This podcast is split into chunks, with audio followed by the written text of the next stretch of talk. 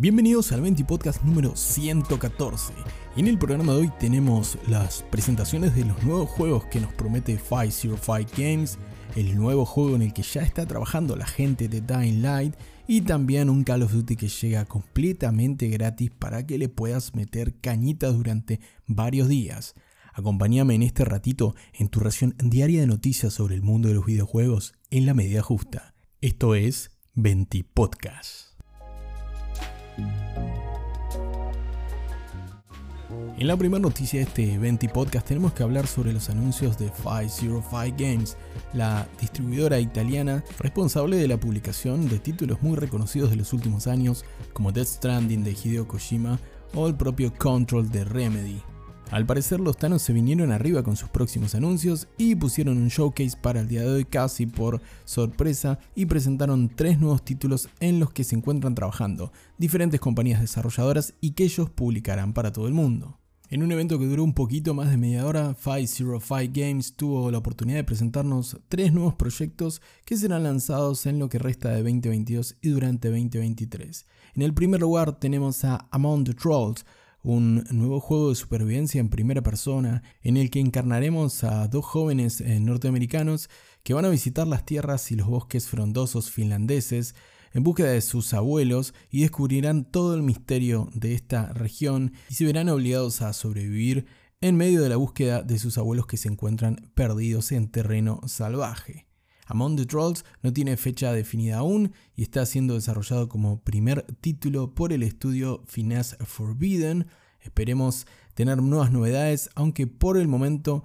podemos ponerlo como wishlist, podemos ponerlo como deseado en Steam, así que sabemos que a la plataforma Steam va a llegar. No sabemos si este juego de supervivencia en primera persona llegará en 2022 o en 2023, pero Steam al menos ya nos habilita la posibilidad de ponerlo como deseado y promete un early access muy pronto.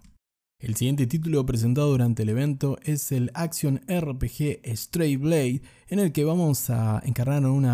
aventurero rebelde en una historia de acción en tercera persona con fantasía medieval bastante oscura que sí, claramente recuerda si decimos Action RPG y decimos fantasía medieval oscura, decimos Dark Souls. Sí, tiene un poquito de Dark Souls, pero esperemos que tenga su propia, su propia personalidad este juego también, al igual que los Dark Souls, en tercera persona, como te decía, en el que vamos a explorar una antigua área del valle llamado Acrea con un rebelde explorador que se tratará de abrir paso a puro espadazo. Uy, mirá, me salió un versito. Bueno, en conclusión, Stray Blade está anunciado para el próximo 2023, aunque ya tiene una registración para su beta en el sitio oficial que te voy a dejar en la descripción de este episodio del 20 Podcast. Y va a salir en PC, en Steam y en Epic Games. Y va a salir en consolas PlayStation 5 y Xbox Series X y S. Y ya se puede, se puede wishlistear en Steam, por supuesto, como el anterior título de esta lista.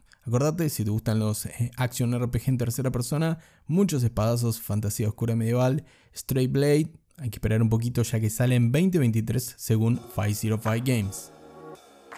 Y por último, y quizás el anuncio más prometedor, al menos en mi humilde opinión, viene de la mano del estudio The Bearded Ladies, que promete para el 2023 su nuevo título llamado Miasma Chronicles. Si no conoces a este estudio, son los creadores de Mutant Year Zero, Road to Eden, que realmente es un juego de combates eh, tácticos en un mundo post-apocalíptico con animales antropomórficos que es muy interesante y tiene un gran, gran guion. El Mutant Year Zero ya está disponible en PC y consolas, si podés comprarlo, puedes adquirirlo si no recuerdo mal, también estaba incluido en el Game Pass. Pero bueno, volvamos a este nuevo título de The Bearded Ladies que se va a lanzar en 2023, como te decía, llamado Miasma Chronicles. Repiten un poco la, temática de, lo que veíamos en, Mutant Year Zero, ya que nos van a situar en un mundo post-apocalíptico con combates eh, tácticos por turnos una dificultad seguramente muy elevada y un mundo muy oscuro que se cae a pedazos. Parece que esta temática se le da bien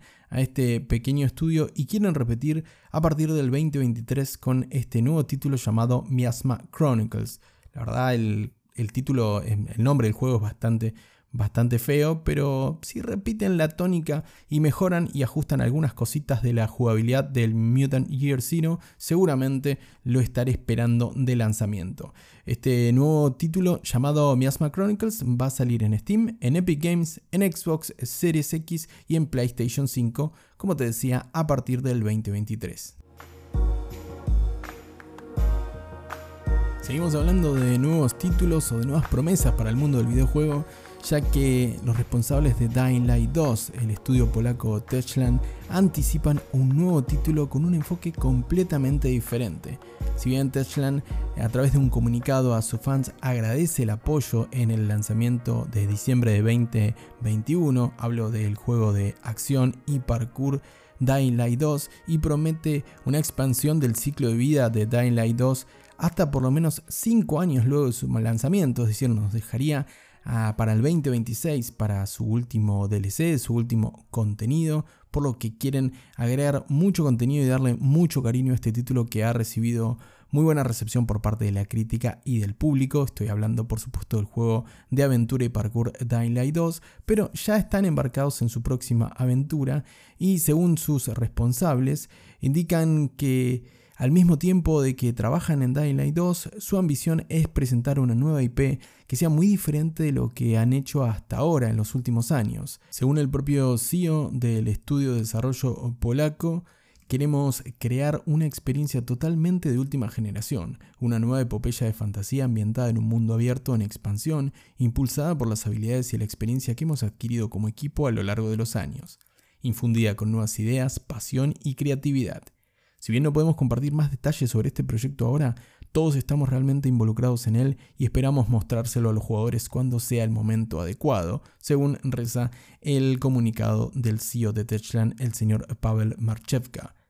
Con esto, luego del éxito de sus dos lanzamientos, tanto Dying Light 1 como Dying Light 2, parece que Techland está lista para dar el paso hacia un nuevo horizonte y proponernos una aventura en mundo abierto de fantasía, alejándose del post-apocalipsis y los zombies. La verdad, no puedo más que celebrar este nuevo enfoque y que las compañías se arriesguen, más teniendo en cuenta que Techland está agrandando su nómina para estos nuevos proyectos e incluye a muchos veteranos de CD Projekt Red, algunos que han trabajado en Cyberpunk 2077 y otros en la saga del brujo de The Witcher. Esperemos, por supuesto, tener muchas novedades sobre este nuevo título que por ahora no tiene ni siquiera nombre de proyecto por parte del estudio polaco Techland, pero que seguramente nos dará que hablar mucho durante los próximos años.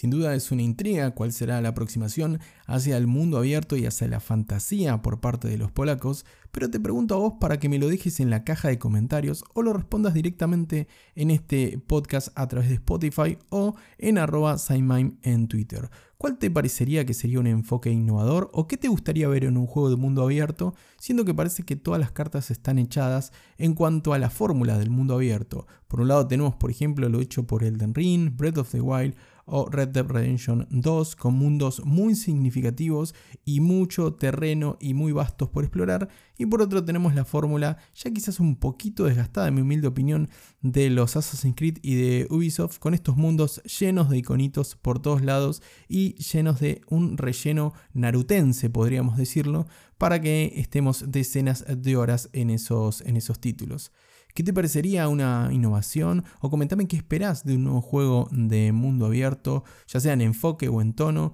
que realmente te pueda parecer innovador. Como te decía, déjame tus comentarios, si querés, por supuesto, en la caja de comentarios si estás escuchando este podcast en ebooks, o respóndeme directamente en la pregunta a través de Spotify, o por último, en mi perfil de Twitter, que lo uso mucho, estoy muy activo en Twitter, en arroba.